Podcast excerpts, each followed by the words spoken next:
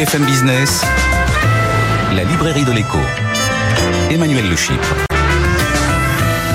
Bienvenue dans la librairie de l'écho, l'émission de BFM Business qui vous offre chaque semaine le meilleur de la littérature économique. Alors euh, nous recevrons bien évidemment comme de coutume euh, deux auteurs dans la première partie euh, de l'émission, puis nos deux critiques, Christian Chavagneux et Jean-Marc Daniel, vous livreront leur coup de cœur et leur coup de gueule avant que nos chroniqueurs Benaouda Abdelhaim avec ses études du monde entier et euh, Eva Jaco avec, euh, vous verrez, qui nous fera voyager, elle, euh, non pas dans le monde, mais dans le temps.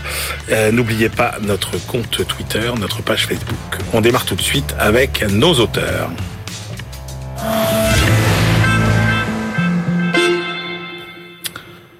une librairie de l'écho consacrée à la guerre en Ukraine en particulier et à l'économie de la guerre en général. D'abord, la guerre en Ukraine. Comment et quand peut-elle se terminer Va-t-elle bouleverser les grands équilibres géopolitiques au profit de qui Réponse avec vous, François Hesbourg. Bonjour. Bonjour. François Hesbourg, vous êtes conseiller spécial à la Fondation pour la recherche stratégique.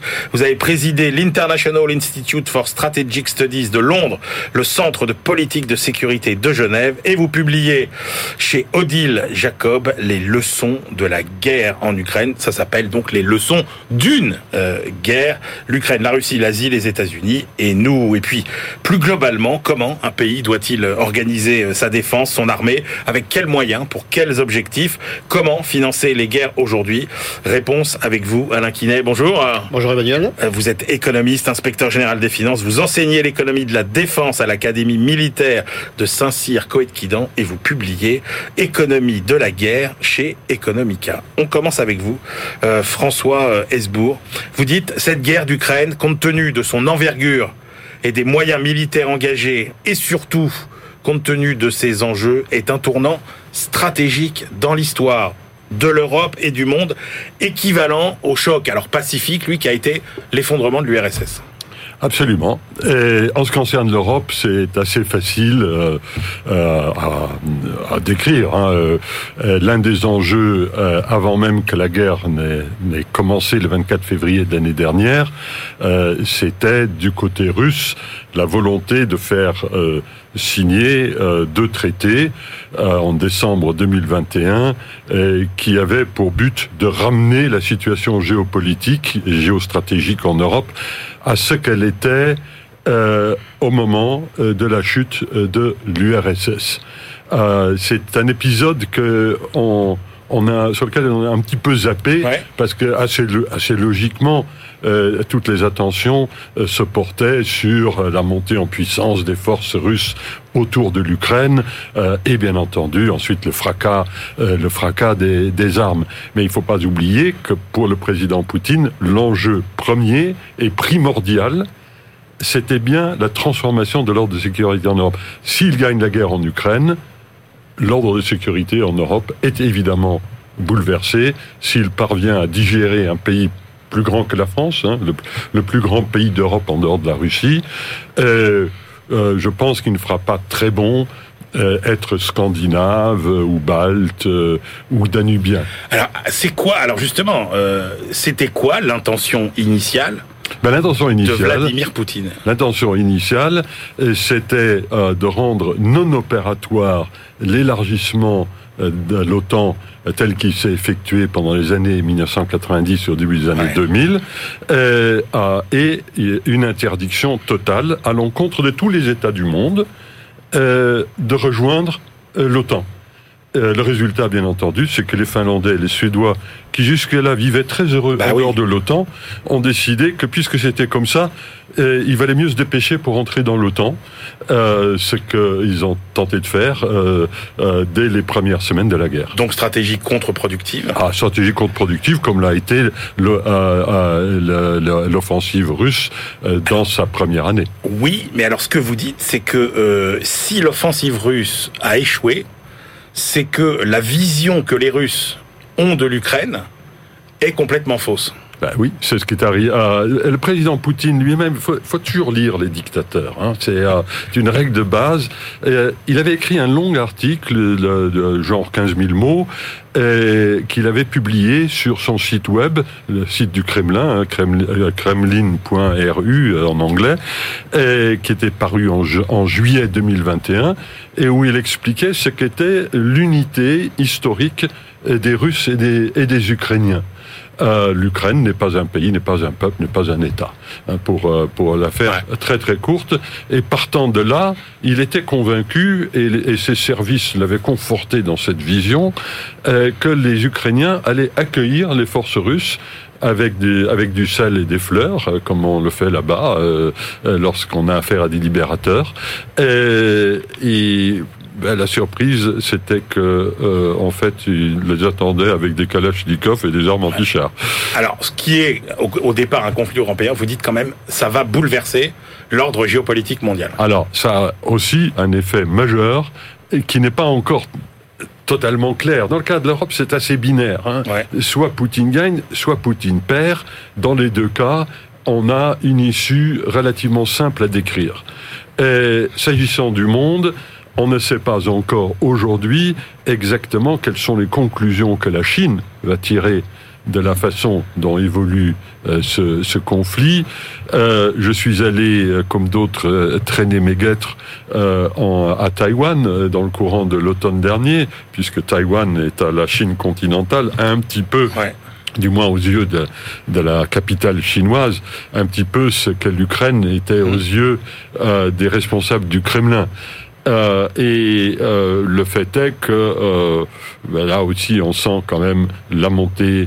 Euh, la, la, la, montée des risques, la montée des périls, et un Taïwan qui se trouve dans un état qui m'a un petit peu surpris, mais qui n'aurait peut-être pas dû, mais qui me rappelait un petit peu l'état d'esprit en Ukraine il y a une dizaine d'années, c'est-à-dire une population qui ne s'attendait pas à devoir faire la preuve de son existence ah euh, politique et, et, et, stratégique. Les, les Taïwanais euh, ne sont pas encore en état euh, de faire ce que les Ukrainiens ont fait en 2022. Alors, je vous demande pas euh, combien de temps va encore durer le conflit, mais quand même vous donnez quelques éléments dans le livre en disant bah, la durée du conflit, c'est un peu une équation à trois inconnus.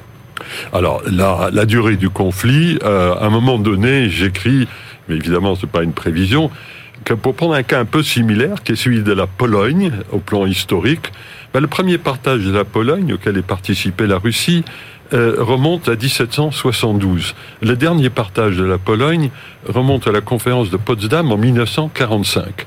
Euh, et entre ces deux dates, il n'a cessé d'y avoir euh, guerre, crise et désaffection entre la Russie et la Pologne. Euh, et on voit encore aujourd'hui euh, sur le, euh, le, site Twitter du ministère des Affaires étrangères russe, quelque part, des Russes ont beaucoup de mal à, à vraiment accepter l'existence de la Pologne 250 ans plus tard.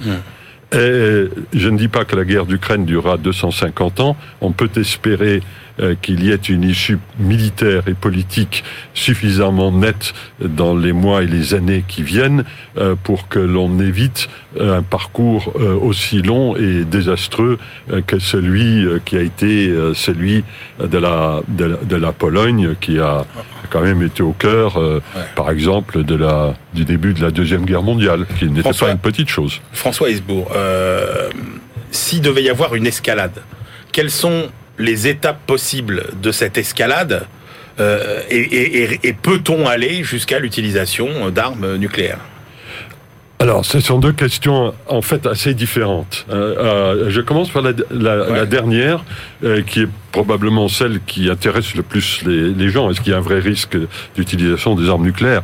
Et Dès que des armes nucléaires jouent un rôle, fut-il politique et indirect dans un conflit, il faut évidemment prendre l'affaire très au sérieux. Ça, c'est clair. Mais en même temps, nous avons 70 années d'histoire nucléaire derrière nous.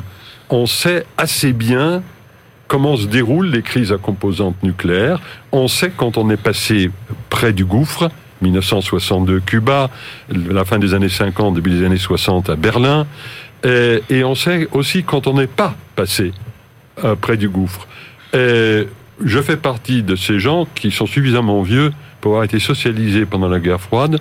Euh, et aussi, je n'ai pas oublié, parce que c'est mon métier, je n'ai pas oublié euh, quelles ont été les règles du jeu de la guerre froide, ce qu'il faut éviter et ce que l'on peut faire.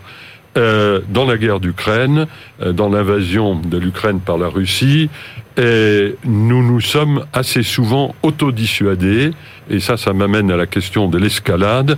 Nous avons parfois considéré comme cause d'escalade euh, des comportements qui étaient parfaitement naturels et totalement admis par l'ensemble des protagonistes de la, de la guerre froide, comme livrer des armes offensives un belligérant qui se trouve être un de vos alliés ou un de vos partenaires. Euh, on a beaucoup hésité à livrer des armes à l'Ukraine au début, et notamment des armes dites collectives. On a fini par le faire, puis on s'est aperçu que ça ne changeait euh, pas grand-chose en termes d'escalade, précisément parce que les Russes, qui connaissent la grammaire et la syntaxe de la guerre probablement un petit peu mieux que nous, euh, euh, euh, ont très bien compris de quoi il s'agissait. Euh, c'est le genre de choses que les Américains et les Soviétiques euh, faisaient dans la guerre du Vietnam, dans les guerres israélo-arabes, euh, euh, en Europe elle-même, bien entendu. Euh, autrement dit, euh, euh, nous nous n'avons pas du tout épuisé nos marges de manœuvre en ce qui concerne notre capacité à aider, ou le cas échéant, si on le juge utile, à ne pas aider euh, l'Ukraine. est-ce Et, que- et- et le risque de guerre nucléaire, il est à, pour l'instant un niveau qui est très en deçà de la crise des fusées de Cuba euh, ou des crises de Berlin. Est-ce qu'on caricature si on dit que les gagnants quand même de cette euh, de cet épisode euh, ce sont les États-Unis et que les grands perdants ce sont les Européens? Non, les grands gagnants sont les Chinois et probablement l'Inde. Ouais. Et les grands perdants sont l'Europe et vraisemblablement la Russie. Donc c'est une, une, une, une carte un petit peu différente de celle que vous venez euh, de, euh, de décrire.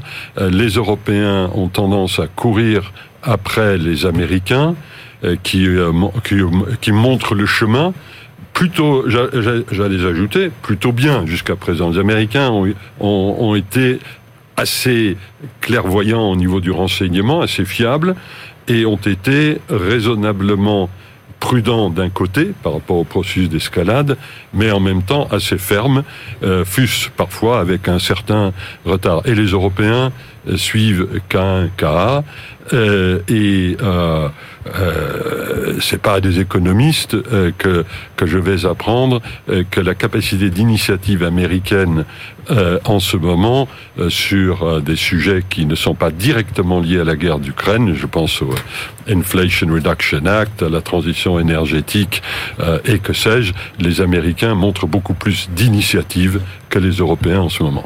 Et, Alors- quant, et quant à la Chine, euh, c'est compliqué pour la Chine, mais c'est compliqué dans une situation où elle a à choisir entre des solutions qui sont toutes intéressantes pour elle. Ouais. Il ne s'agit pas pour elle d'éviter Ouais. euh, des pertes, il s'agit pour elle de ne pas se tromper sur ce qui rapporte le plus. D'accord, c'est très clair, voilà. Et elle fait plein de calculs comme ceux que vont nous expliquer euh, euh, Alain Quinet. Alain Quinet, économie de la guerre. Alors, vous écrivez depuis toujours. Il y a deux options de développement pour une, euh, pour, un pays, pour euh, une entité politique. Soit pacifiquement, on fait de la produit, on, on produit, on échange, on fait du, on fait du commerce. Soit c'est la conquête et la prédation. C'est effectivement la grande question en fait qui se pose à toute société et quand, quand on se met finalement dans la peau d'une société prémoderne, on va dire, euh, en fait les, les raretés sont très importantes, euh, les technologies à disposition sont sont souvent assez frustres et donc la tentation guerrière est assez forte. Parce que vous dites, on est dans un monde où on considère que euh, finalement, ce qu'on peut gagner, on peut, ne, on, on ne peut le gagner qu'en le prenant aux autres. Voilà, on est dans un jeu à somme nulle. On est dans un jeu Ouais. à somme nulle parce qu'il y a très peu de progrès techniques et donc la taille du gâteau est fixée. Entre guillemets, et donc euh, euh, il, faut se le partager. La tentation de se partager de manière violente, elle est, violente, elle est forte. Mais après arrive le raisonnement économique. Mais alors voilà. ensuite, la question c'est jusqu'où on va. Hein, et, et, donc, on, il y a un contraste en fait très saisissant, c'est le contraste entre l'Espagne et l'Angleterre, par exemple. Hein. L'Angleterre, au début du XVIe siècle, c'est la grande puissance mondiale. Elle met la main sur l'or, sur l'argent, les métaux précieux, et finalement, un siècle plus tard, elle commence à décliner parce que elle est allée très loin dans ses ambitions guerrières. Euh, L'Espagne, vous voulez dire L'Espagne, oui. Oui, pardon, parce que vous avez dit l'Angleterre. L'Espagne, voilà. Le, poids, le poids de ses dépenses militaires est très, euh, est très important, et finalement, elle, elle obère son développement économique. Et dans le même temps, l'Angleterre fait le choix du commerce. Exactement, elle fait le choix du commerce. Le, voilà, c'est pas un choix purement pacifique, hein, c'est le choix d'un commerce armé, mais elle fait le choix du commerce, et finalement, elle, euh, elle réussit à décoller là où l'Espagne décline. Et puis il y a tous les travaux d'économistes qui montrent qu'effectivement hein, le gain à l'échange, etc. Et donc on se dit, bah normalement, du coup, euh, les affrontements militaires, l'incitation à s'affronter militairement devrait diminuer. Or, l'histoire nous montre que ça n'est pas le cas. Exactement, c'est que en, fait il, reste une forme de paradoxe, c'est que l'intérêt bien compris ce serait de commercer, d'échanger, de, de bénéficier mutuellement de l'échange, et on constate en fait en pratique c'est qu'il y a c'est qu'il y a des guerres toujours, et donc il y a il y a deux familles d'explications à ces guerres. La première famille d'explications c'est que euh, en fait on néglige les coûts de la guerre, hein, et donc euh, les exemples d'erreurs euh, sur les coûts de la guerre, on en a on vient on vient d'en évoquer quelques uns, ils sont considérables et généraux. Mais il y a il y a, il y a une deuxième source, euh, une deuxième, source d'interrogation intéressante, c'est parfois la guerre est la seule solution rationnelle. Et donc même si on fait si on fait une bonne évaluation des coûts de la guerre, bah, finalement on se dit peut-être que c'est la moins mauvaise option à ma disposition. Et, pour ça en fait il y a quelques explications euh, qu'on peut mettre en avant. La première par exemple c'est de se dire euh, on est sur un objet de dispute qui est indivisible. Hein, et donc on, on ne peut pas se le partager. Et donc, il n'y a pas de compromis possible parce que, euh, par exemple, prenons le cas de l'Alsace-Lorraine, hein, dans le cas de la France, euh, de, la dispute entre la France et l'Allemagne à la fin du 19e, personne n'a pu considérer que le bien était divisible. Ensuite, il y, a une deuxième chose, c'est que le compromis, la transaction, ça peut être aussi parfois l'opportunité donnée à l'adversaire de se renforcer puis de revenir à la charge avec la, tactique du salami, avec euh, euh, avec des ruptures d'accords de paix, et, donc c'est le risque de se fragiliser. Puis vous avez une troisième grande explication hein, qui est très à la mode en ce moment, c'est ce qu'on appelle la trappe de Thucydide. C'est la crainte de voir le rival qui monte en puissance euh, finalement se renforcer et puis finir par vous dépasser. Et tout ceci, ça, ça, vous pousse finalement de manière rationnelle au conflit, même si vous êtes pleinement conscient des coups que vous subissez. Alors, vous montrez très bien finalement au fil des siècles comment euh, la défense, qui était quasiment une activité euh, privée euh, au, début, est devenue au fil du temps un monopole d'État. Voilà, c'est-à-dire que quand on prend simplement l'histoire de l'Europe, hein, au Moyen Âge, ce qu'on voit, c'est que la défense, c'est une activité qui est très morcelée, très disséminée, euh, avec très peu de coûts fixes d'ailleurs. Hein. Euh, Vous tournez sur un modèle de coût variable. Un modèle de coût variable. Le seul coût fixe, c'est le château fort, en gros. Euh, et en fait, on sait très bien qu'à cette époque-là, le roi n'a pas d'armée permanente, par exemple. Et puis petit à petit, ce qu'on va voir apparaître, alors en France et vers la fin de la guerre de Cent Ans, c'est que le finalement le roi arrive à se doter d'un socle de ressources permanentes et commence à se doter d'un embryon d'armée permanente. Et donc on voit apparaître à la fois le monopole fiscal et puis le monopole de la violence légitime qui, se consolident mutuellement. Simplement, il y a, une phase de transition où euh, l'État seul manque malgré tout de bras, de ressources pour tout faire lui-même. Et donc, on, va voir arriver pendant, euh, euh, entre disons le 15e, le 18e siècle, une forme de modèle mixte dans lequel on a à la fois des armées étatiques, mais aussi des mercenaires, et puis des compagnies privées sous différentes formes, mais sous des formes de quasi-concession, hein, les conquistadors, les corsaires, euh, les entrepreneurs de guerre allemands. Et finalement, à la fin, c'est l'État qui va consolider ce monopole de la, violence légitime euh, parce qu'il a suffisamment de ressources à ce moment-là pour se payer lui-même l'ensemble des moyens militaires et parce qu'il peut pas accepter non plus d'avoir des bandes armées qui, entre deux conflits, euh, finissent par devenir des facteurs de désordre. Alors justement, ces dépenses militaires, est-ce qu'on arrive à établir un, niveau optimal, j'ai envie de dire, de, de dépenses euh, consacrées à la défense? Compte tenu de toutes les caractéristiques très particulières de ces industries de défense, justement Alors non, il n'y a pas de dépense optimale. Enfin, la dépense optimale, elle va dépendre à la fois des ambitions que vous vous fixez et puis du niveau de risque que vous acceptez. Hein, si je prends une comparaison très simple, euh, quand vous vous assurez, par exemple, quand vous voulez assurer vos biens, eh bien, soit vous faites le choix de payer une petite prime d'assurance et puis vous, vous acceptez une franchise importante et de porter un risque résiduel élevé, ou bien alors vous faites le choix d'une couverture importante. Et souvent, on utilise cette image de la prime d'assurance pour la défense parce que c'est bien ça. C'est le risque zéro n'existe pas, mais quel risque résiduel on accepte? Hein. Ça, c'est vraiment ça. c'est qu'il y a quand même un arbitrage, euh, finalement, coût-avantage des dépenses de défense qui est quand même euh, très particulier. euh. Voilà, mais mais mais, mais c'est vraiment cette question-là qui est que- quel risque résiduel j'accepte? Et il y a une différence importante qui fait la difficulté de l'économie de la défense, c'est quand vous calculez votre prime d'assurance sur une automobile ou un immeuble, l'assureur il va regarder tout le passé et tout l'historique. Hein. Alors que quand on est dans le domaine de la défense, on est dans le domaine de l'incertitude, et donc on va pas regarder le passé, ou on va regarder en partie le passé, mais on va surtout se projeter dans l'avenir en essayant d'élaborer les scénarios, et puis de se faire un jugement sur les scénarios qu'on veut éviter euh, et qu'on considère probable. Est-ce qu'on a une idée des retombées euh, des dépenses euh, militaires sur une économie? Alors, je crois qu'il faut être très prudent, hein, très prudent sur ce thème des retombées. Euh, le premier effet quand même de la dépense militaire, c'est qu'on va retirer des ressources de l'économie civile. Hein, il y a des chercheurs qu'on va prendre dans le domaine de la défense, exactement. Et donc, euh, c'est ce qu'on appelle la concurrence entre le beurre et les canons. C'est que si je veux plus de canons, j'ai moins de beurre. Hein. Donc, le premier effet, c'est quand même ce que les économistes appellent le coût d'opportunité. Puis ensuite, ce qui est vrai, c'est qu'on peut se poser ensuite une deuxième question, c'est est-ce que euh, dans l'écosystème industriel de défense, est-ce que euh, il y a un flot d'innovation qui peut ensuite irriguer la sphère civile? Et c'est vrai que dans les phases de grande tension ou de guerre, ben, le gros de la recherche, il est militaire. Et ensuite, c'est vrai que la paix revenant, on l'a bien vu après la Seconde Guerre mondiale, eh bien, la recherche militaire irrigue de nombreux secteurs de la vie civile. Mais aujourd'hui, les choses sont plus euh, vont dans les deux sens en fait. Hein. C'est-à-dire qu'on peut avoir des retombées militaires vers la sphère civile, mais on attend aussi beaucoup de retombées civiles vers la sphère militaire, dans le domaine de l'intelligence artificielle, du digital, etc. Sauf que la complexité, Alain Quinet, c'est qu'en fait, les budgets militaires d'aujourd'hui euh, sont faits pour euh, finalement financer les éventuelles guerres de, de demain. Et et il y, a un- il y a un vrai sujet, c'est-à-dire non seulement de montants qu'on décide de mettre sur la table, mais concrètement euh, sur la base de, euh, de, de quelle stratégie quoi de qu'est-ce qu'on veut? Parce que vous dites qu'il y a un arbitrage après dans, dans ces dépenses militaires. Qu'est-ce qu'on fait? Est-ce qu'on est-ce qu'on a- est-ce qu'on fait du matériel? Est-ce qu'on euh, est-ce qu'on choisit plutôt les, les hommes? Alors, le, les dépenses militaires d'un pays en temps de paix, on va dire, c'est en général de l'ordre de 2-3%. Hein. Ça, c'est une régularité qu'on observe ouais, ouais. euh, de 3% du PIB. C'est ce qu'on observe de manière très très générale un peu partout dans le monde. Euh, en- ensuite, c'est vrai que un des grands sujets aujourd'hui, c'est l'arbitrage entre la masse et la technologie. Euh, on, a beaucoup mis l'accent sur la technologie et on a raison d'ailleurs parce que c'est un facteur de supériorité.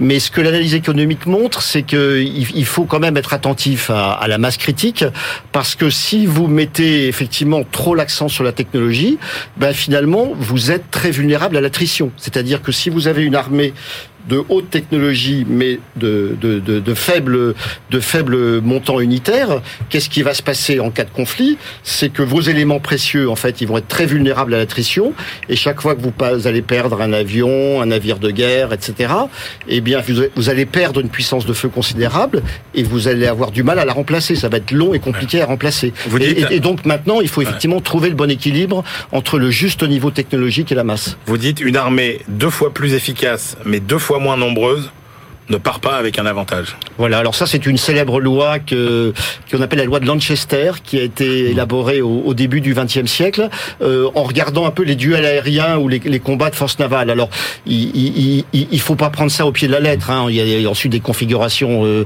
stratégiques et tactiques qui peuvent jouer, mais en tout cas c'est un point d'attention, c'est une corde de rappel qui est dire attention quand on quand, quand, quand on mise trop sur la technologie et qu'on doit, en raison du renchérissement du prix des équipements, ajuster sur la masse, eh bien il y a moment donné on se met en risque. Est-ce que c'est une erreur qu'on a fait? Non, c'est non, c'est pas une erreur. Mais je crois qu'aujourd'hui, si vous voulez, on, on voit qu'il y a deux formes de rééquilibrage.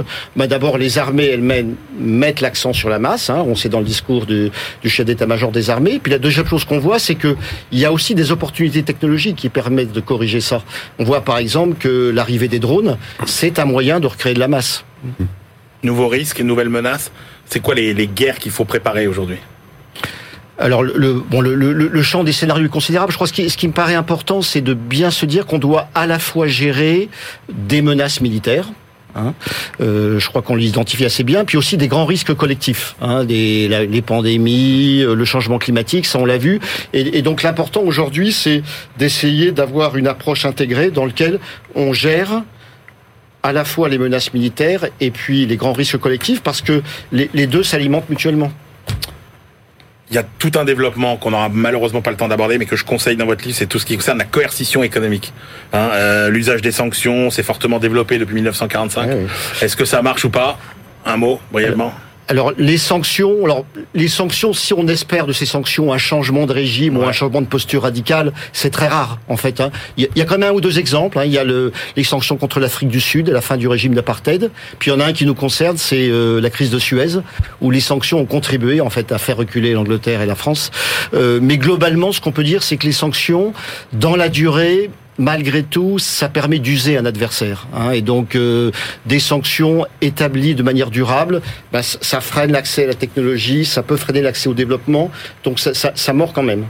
François Hesbourg, l'état de la Russie aujourd'hui? Alors, l'état de, la, l'état de la euh, elle a la capacité de durer dans le sens où ses sources de revenus euh, continuent d'exister, hein, même si le, le, gaz se vend moins et moins cher dorénavant, et euh, les ventes de pétrole sont également à la, à la baisse. mais l'industrie des défenses russes subit le contre-coup très direct des sanctions, non pas contre les exportations, mais contre euh, mais les sanctions aux importations. Eh euh, L'industrie de défense russe travaille euh, parce que bon, l'Union soviétique elle est morte depuis quand même une trentaine d'années maintenant. L'industrie de défense a acheté des machines-outils, notamment en Allemagne. Le service après-vente n'existe plus. Les pièces de rechange n'arrivent plus. Les semi-conducteurs euh, euh, ne sont plus disponibles. Ils les Russes désossent les machines à laver qu'ils qu'ils ont pillées en, Ukraine pour essayer de recycler les semi-conducteurs euh, des appareils de, euh, euh, de ménage. Vous n'avez pas aujourd'hui un seul char moderne qui sorte des chaînes. Je termine. Des, des, des, chaînes russes. Je termine avec cette citation de votre livre qui m'a frappé, François Hesbourg. La Russie de Poutine est devenue une pétrodictature et son armée est devenue une armée arabe. Le mauvais maître de Moscou a dépassé les mauvais élèves du monde arabe. Merci beaucoup à tous les deux pour ces deux livres passionnants. François Hesbourg, donc Les leçons d'une guerre chez Odile Jacob. Alain Quinet, Économie de la guerre aux éditions Economica. On se retrouve tout de suite pour la deuxième partie de l'émission. BFM Business, la librairie de l'écho. Emmanuel Le on se retrouve pour la deuxième partie de cette librairie de l'écho. Nous la clôturons comme de coutume avec nos chroniqueurs Benaouda Abdelhaim pour son tour du monde euh, des euh, études glanées vraiment euh, partout, en toutes les langues. Et puis notre bibliothécaire Eva Jaco aujourd'hui pour nous parler d'un livre d'un autre temps. Vous verrez bien s'il s'agit d'un livre du passé ou du futur. Mais tout de suite, on retrouve nos critiques attitrés. Alors, il est pas à ma gauche aujourd'hui, plutôt à ma droite, parce que à distance, et oui, contrainte de transport oblige, Christian Chavagneux, éditorialiste euh, et euh, critique à alternatives économiques, et puis face à lui, euh, comme d'habitude, Jean-Marc Daniel, professeur émérite à l'ESCP Business School, critique attitré lui aussi de la Société d'économie politique. Allez, on commence avec votre choix, Christian Chavagneux, le livre de Cédric Philibert, euh, qui courageusement défend les éoliennes avec euh, cet ouvrage Éolienne. Pourquoi tant de haine? C'est aux éditions Les Petits Matins, Christian. Oui, alors juste euh, rappeler qui est Cédric Philibert. Hein. il a passé 20 ans à l'Agence internationale de l'énergie, donc c'est pas un perdreau de l'année sur mmh. sur les questions euh, énergétiques. Il connaît ça très bien. Euh, il nous dit quoi, Cédric Philibert? Il nous dit il y a un, refus des éoliennes pour pour des mauvaises raisons. Et c'est ce qu'il essaie de, de, démontrer dans le livre. Comment il s'y prend? Ben, Il nous dit quels que soient les scénarios pour le futur, quel que soit le mix énergétique auquel vous croyez pour l'avenir, forcément il y aura beaucoup plus d'électricité dans le mix énergétique. L'électricité va prendre une place beaucoup plus grande. La question, c'est comment est-ce qu'on peut produire cette électricité?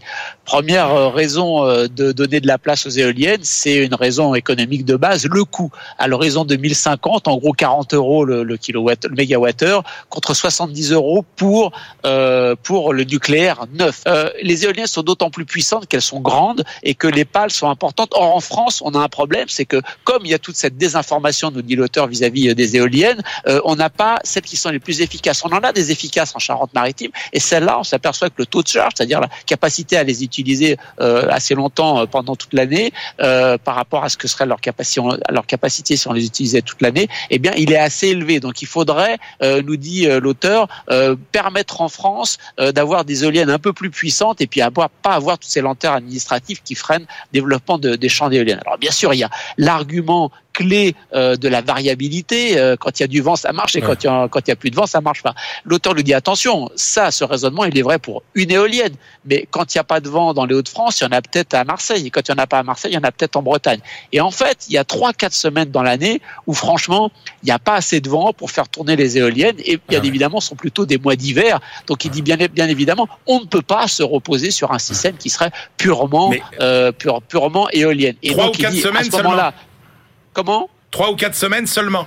Oui, trois ou Ah quatre ouais. semaines seulement, ou sur l'ensemble de la France, pas sur une éolienne, sur Ah l'ensemble de la France, vraiment, on n'aurait pas assez de vent. Il dit là, on peut aller chercher du thermique, on peut aller chercher du nucléaire, mais on voit bien qu'on a renversé un petit peu euh, le, le, le, le mix énergétique, surtout des ENR et en particulier surtout des éoliennes. Mmh. Et quand ça manque, on va chercher du nucléaire ou du thermique, alors qu'aujourd'hui c'est plutôt euh, c'est plutôt l'inverse. En plus, attention, nous dit-il, les, les questions de stockage euh, de l'intermittence, ça se règle à une Bon. vitesse grand V et à des coûts qui baissent et de manière extrêmement forte. Bon, on va voir les ce dit batteries, c'est Jean-Marc.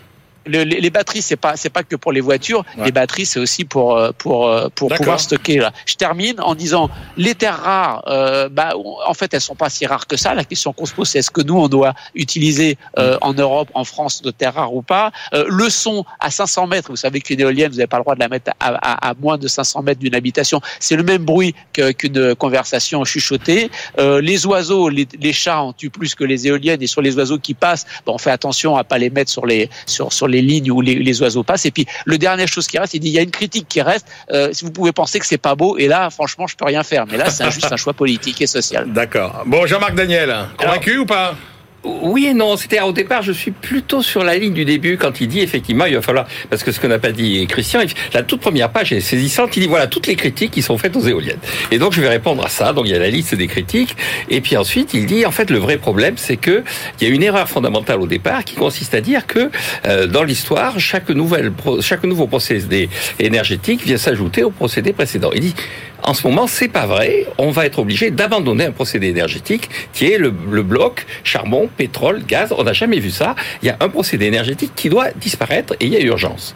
Et donc, à partir de ce moment-là, il faut regarder tout ce dont, que nous avons à disposition.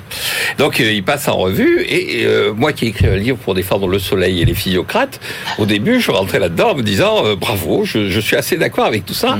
Là où je suis un peu déçu et un peu réservé, c'est sur le fait que il a des arguments qui sont pas toujours des arguments de bonne foi. Là, Christian, enfin, qui sont assez bizarres. Christian en a pris un, c'est-à-dire, vous savez, les éoliennes, ça tue moins d'oiseaux que les que les chats.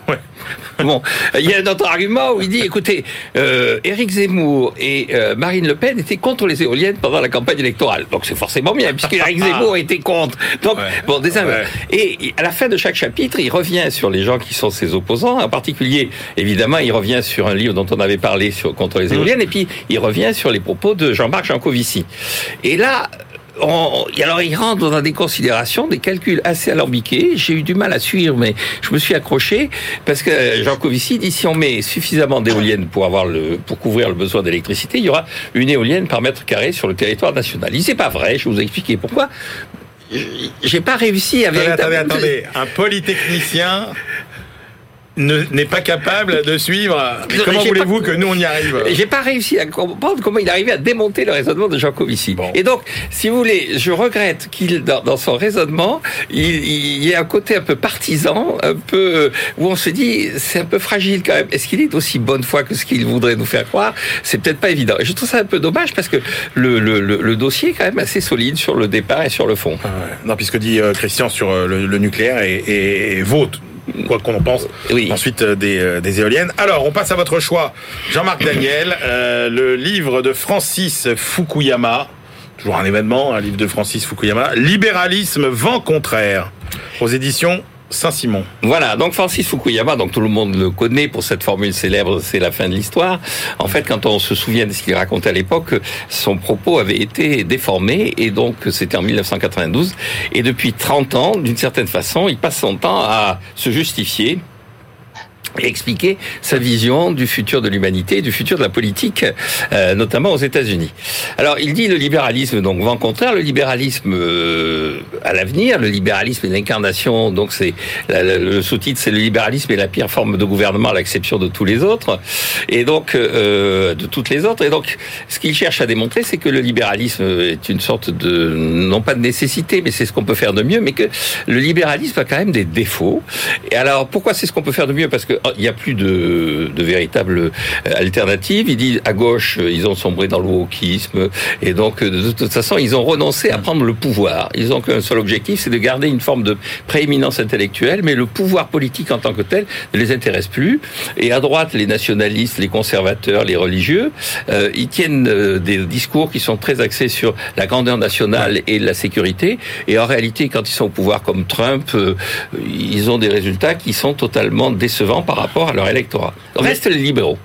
Sauf que dans les libéraux, dit-il, en fait, il y a le vieux libéralisme ancien auquel il Ouais. adhère, et puis il y a le néolibéralisme.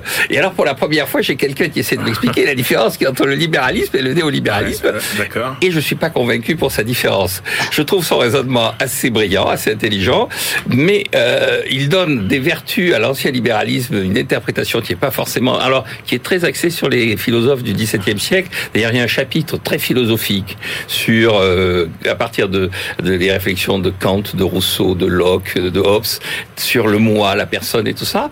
Et donc il dit, et ça c'était le bon libéralisme. Le libéralisme actuel, euh, c'est la meilleure chose, mais il pourrait s'améliorer parce qu'il a été dévoyé dans le néolibéralisme de Thatcher, qui accepte trop d'inégalités, qui fait pas assez confiance à l'État qui est beaucoup trop hostile à l'État. Et, et donc alors, bon, la seule conclusion, c'est que le livre, à mon avis, est à la fois intéressant et je sais enfin pourquoi je peux me qualifier de néolibéral. D'accord. Bon, Christian Chavagneux. Euh, le livre est intéressant moins par ce qu'il dit que par l'image. Euh, on comprend euh, l'image qu'ont les libéraux d'eux-mêmes aujourd'hui. Alors, comme l'a dit Jean-Marc, l'auteur pense que le, libéralisme classique c'est quelque chose qui est très sérieux sur le fond, sur le plan structurel. Pourquoi? Parce que le, le libéralisme ça permet toujours de réguler la violence. Bon, je sais que Jean-Marc est un fan du XVIIIe siècle, donc je ne vais pas lui rappeler la libéralisation du, du prix du pain et la, la guerre des farines. Libéralisme, c'est quelqu'un, donc ça peut être aussi les sociétés libérales peuvent être aussi très violentes. Le libéralisme classique, c'est aussi ce qui permet à l'individu de faire des choix parce que le postulat de base, c'est que tous les hommes sont égaux. Bon, en même temps, euh, toutes les inégalités sont là et dire qu'il n'y a vraiment aucune euh, implication euh, de la société dans les choix individuels, bon, c'est un petit peu limite. Et puis, troisième force structurelle du libéralisme classique, c'est que le libéralisme en économie, alors là, c'est source de richesse incroyable. Regardez toutes les sociétés libérales entre 1800 et aujourd'hui, plus, plus 3000%, nous dit-il, de revenus par tête. Alors, je ne sais pas s'ils pensent euh, comme société libérale ou économie libérale aux États-Unis, à la France, à l'Allemagne, au Royaume-Uni, aux, aux économies émergentes, mais franchement, elles n'ont pas été franchement libérales euh, dans leur développement économique. Comme l'a bien dit Jean-Marc, euh, ce libéralisme économique classique auquel il croit a été dévoyé. Et là, franchement, il y a des pages de critique du libéralisme actuel et du libéralisme économique actuel. J'aimerais bien que dans un des prochains livres de Jean-Marc Daniel, de Jean-Marc Daniel, on retrouve ce genre de critique de libéralisme contemporain parce que je trouve que euh, l'auteur il va vraiment euh, très très fort. le marché, la croyance dans les vertus du marché, c'est devenu une religion absolument euh, incroyable dont il faut se débarrasser. Les privatisations ça a nourri euh, euh, la- la- la- l'affairisme, la déréglementation financière. Ça nous a donné la plus grande crise financière de, de l'histoire. Le libre-échange, ce que les économistes libre-échangistes ont oublié de nous dire, c'est que ils nous disent ça va profiter à l'économie, mais ils ont oublié de nous dire que ça va profiter à un tout petit nombre de gens dans l'économie. Et alors, j'ai noté la page tellement ça m'a scotché. Page 105, il nous dit des économistes, pas tous bien sûr, heureusement, des économistes néolibéraux se sont carrément vendus aux intérêts privés. Ils ont arrêté de faire la science, ils se sont laissés acheter pour défendre les intérêts privés plutôt que l'intérêt général. Des arguments qu'on trouve plutôt généralement de l'autre côté du spectre et qui là qui sont mis largement en avant par, euh, par Francis Fukuyama. Il nous dit, euh, alors il n'est pas très On a inquiet fini, par, Christian, on a fini. Ouais, ouais. Il n'est pas très inquiet par, par, par la gauche, plutôt par la droite et les nationalistes. Et il nous dit à la fin quand même, il faut quand même faire un peu confiance en l'État et il faut de la protection sociale de manière durable. Ça va pas un petit Roland, juste pour terminer très vite, Jean-Marc Daniel, du, du, du, du, capitalisme contre capitalisme de Michel Albert, avec ses, d'un côté le, le, capitalisme à long terme, raisonnable, plutôt nippo-européen, et puis a l'autre, le capitalisme anglo-saxon, très financier, etc. Il y, y, a, un peu de ça, même si ouais. je pense qu'il ne sait pas qui était Michel Albert, oui. mais il y a un peu de ça. L'opposition, il l'a fait pas sur un plan géographique, il l'a fait sur un plan historique, mais il y a un peu de ça. Merci beaucoup, messieurs. Allez, on retrouve tout de suite euh, notre bibliothécaire, Eva Jaco. BFM Business, la librairie de l'écho. Les livres d'hier et de demain. Et on se retrouve avec notre bibliothécaire Eva Jaco. Nous rions parce qu'elle va nous parler de Cendrillon, mais pas la Cendrillon des contes de fées, la Cendrillon de 2007, la Cendrillon d'Éric Reynard. Eva Jaco. Oui, en effet. Alors, Éric Reynard a écrit ce livre pendant la campagne présidentielle de 2007. C'est un roman qui traite des classes moyennes. C'est un réquisitoire sous forme d'analyse du système économique français et une critique de la société et surtout de la bourgeoisie de gauche. Alors, il met en lumière les vies de quatre protagonistes qui ne se croisent jamais, mais ouais. dont les histoires se, se, mêlent, se mélangent. On peut citer par exemple Laurent Dahl. C'est un trader multimillionnaire qui s'enfuit après avoir euh, créé un fonds alternatif. Alors Eric Reynard s'est euh, euh, inspiré de ses souvenirs d'adolescence pour créer ces personnages qui sont en quelque sorte ses avatars. Alors il y a ces personnages, mais les acteurs du, du roman finalement, ce sont aussi le capitalisme financier, l'économie du virtuel, la ségrégation sociale, etc., etc. Oui, exactement. Et je vais vous citer une, une phrase du roman. L'idée fixe des actionnaires, des financiers et des fonds d'investissement est devenu le profit au détriment du bien public. La question de l'intérêt général est désormais totalement subordonnée au rendement du capital. Alors, euh, c'est un roman évidemment sur ceux qui euh, aussi euh, quelque part subissent un petit peu euh, ce, ce, que, ce, que, lui appelle les lois du marché. Oui, exactement. Et euh, le point commun des personnages de, de, de donc de ce, de ce roman, c'est d'avoir un père humilié dans son travail. Alors, comme dans le Moral des ménages qu'il écrit, qu'Eric Reinhardt écrit en 2002, ouais. l'histoire débute dans la banlieue, dans les lotissements à l'américaine, et ses pavillons. et ces pavillons, l'auteur étudie l'impact de cet environnement sur ces personnages, sur leur personnalité et leur désir de s'en échapper. Je cite, les parents avaient concrétisé leur rêve de devenir propriétaires et acheter une maison d'inspiration californienne située dans un lotissement Lévite, en cours de construction à une quarantaine de kilomètres au sud de Paris.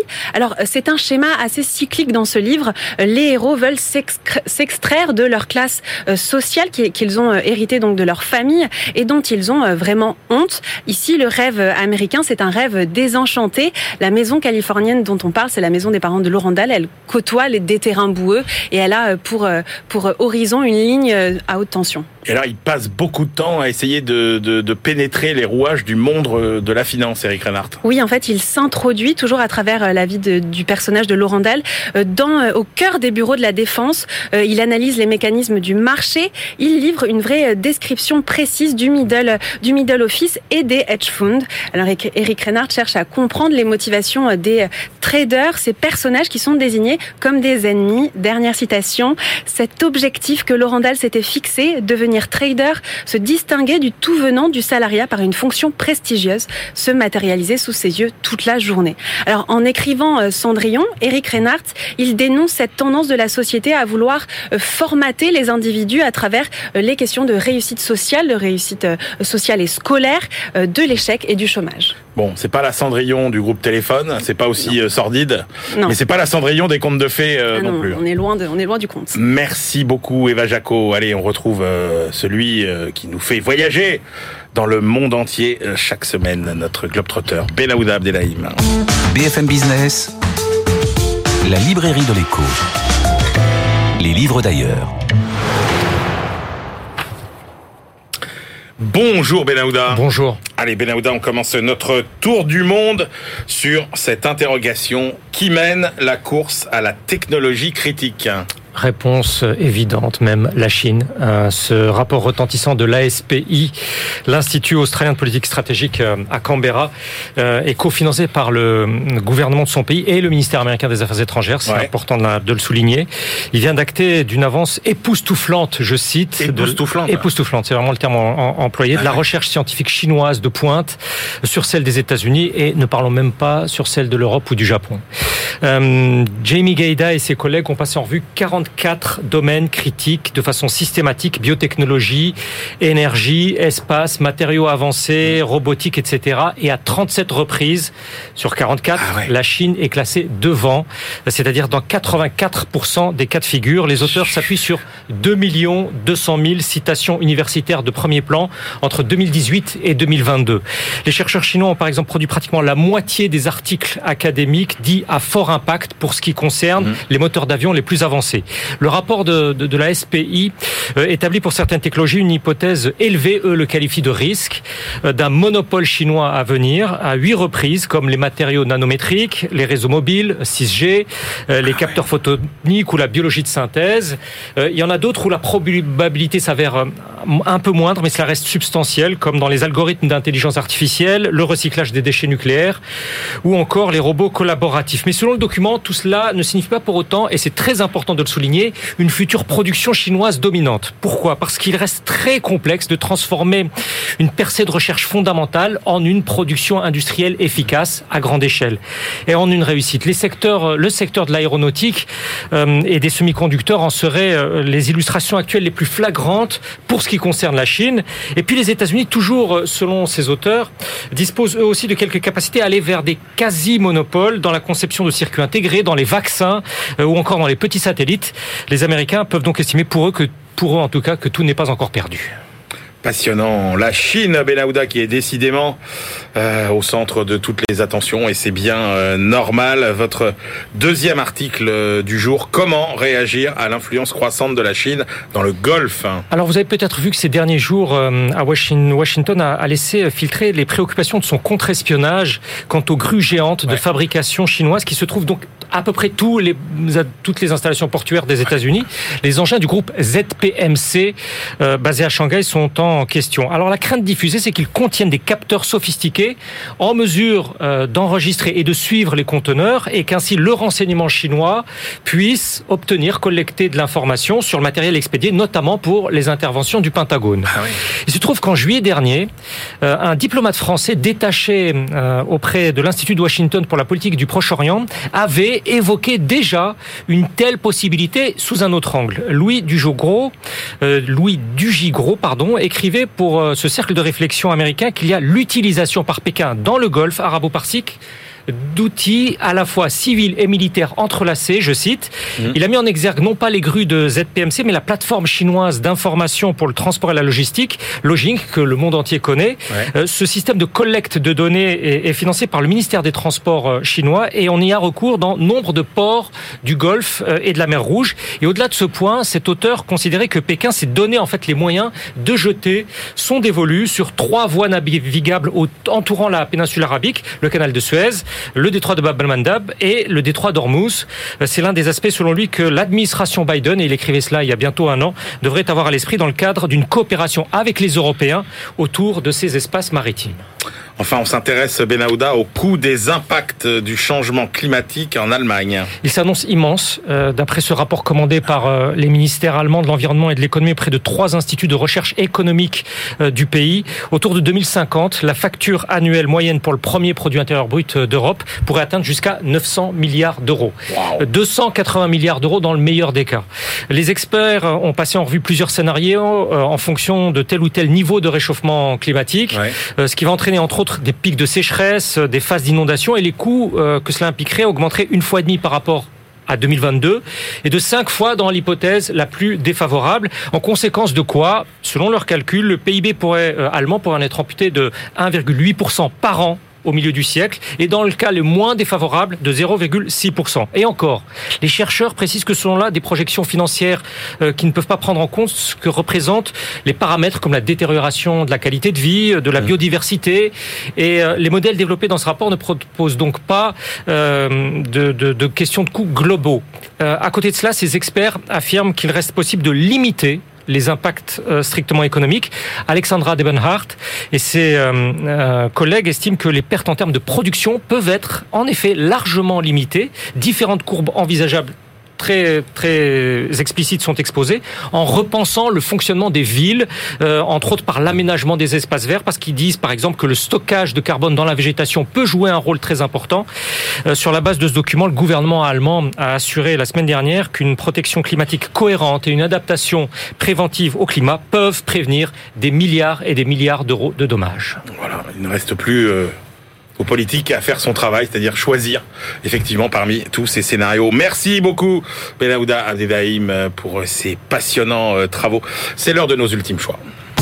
BFM Business, la librairie de l'écho. Les livres de la dernière minute.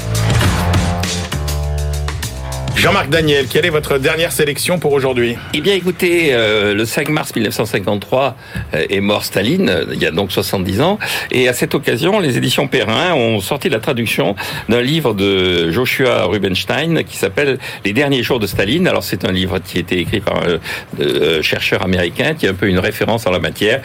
Il raconte l'Union soviétique entre le 19e congrès du Parti communiste de novembre 1952 et l'exécution de Beria en juin 1953 autour de cet événement exceptionnel qui a été la disparition de ce personnage euh, historiquement euh, monstrueux qu'aura été Staline. Donc c'est un livre passionnant. Christian Chavagneux, votre dernier choix pour aujourd'hui le nouveau livre de Arnaud Orin, c'est un spécialiste d'histoire de la pensée économique qui s'appelle Les savoirs perdus de l'économie, contribution à l'équilibre du vivant. Ça va sortir hein, la semaine prochaine chez Gallimard. Euh, L'auteur nous dit quoi? Euh, Quand on parle, quand on pense euh, pensée économique au XVIIIe siècle en France, on pense au physiocrate, puis Adam Smith, puis Jean-Baptiste Say, etc. Il nous dit à l'époque, il y avait au moins deux autres approches économiques la science du commerce. Généralement, on, on, on parle de, de, Vincent de Gournay, mais il montre qu'il y a plein d'autres auteurs qui nous disaient quoi? Qu'il peut pas y avoir de loi générale en économie. Il y a que des lois spécifiques local et le savoir économique qui doit être construit par les interactions entre tout le monde. Il ne peut pas y avoir des savants en économie qui donnent, euh, qui donnent le, le, le là et la, la, bonne pensée. Et puis la physique économique, pour aller très vite, ça veut dire que euh, y a des interactions entre l'homme et la nature. Il faut tenir compte de ces interactions entre l'homme et la nature. Il dit c'est dommage, nous dit Arnaud Horin, que ces deux euh, approches aient complètement disparu parce que ça contribue aujourd'hui au discrédit des économistes, cette, ces économistes de tour d'ivoire qui nous disent la vérité. Non, il faudrait bâtir le savoir collectif ensemble. Les économistes qui sont à côté de la plaque par rapport aux effets du changement climatique. Si on s'était un peu inspiré de la physique économique, on aurait pu faire plus, mieux les liens entre la nature et l'homme. Merci Christian. Et moi, je vous propose, euh, dans euh, la collection dont on a déjà euh, souvent euh, parlé ici, 40 fiches illustrées pour comprendre le monde, collection dirigée par Pascal Boniface chez Erol, et eh bien cette fois-ci, euh, ça s'appelle Géopolitique des féminismes. C'est dirigé et écrit par Marie-Cécile Nave, qui est directrice de l'Observatoire Genre et Politique à l'IRIS, l'Institut de Relations internationales et stratégiques. 40 fiches illustrées pour comprendre finalement euh, toutes euh, les actualités, les défis euh, à relever euh, pour tous les féminismes dans le monde, comprendre partout les combats pour l'égalité des droits des filles, des femmes partout sur la planète, avec toujours ce qui fait la force de cette collection, hein, des cartes, des graphiques, des données chiffrées. C'est extrêmement maniable et pédagogique, passionnant. Voilà, c'est la fin de cette librairie de l'écho. On se retrouve la semaine prochaine et d'ici là, bien sûr, bonne lecture.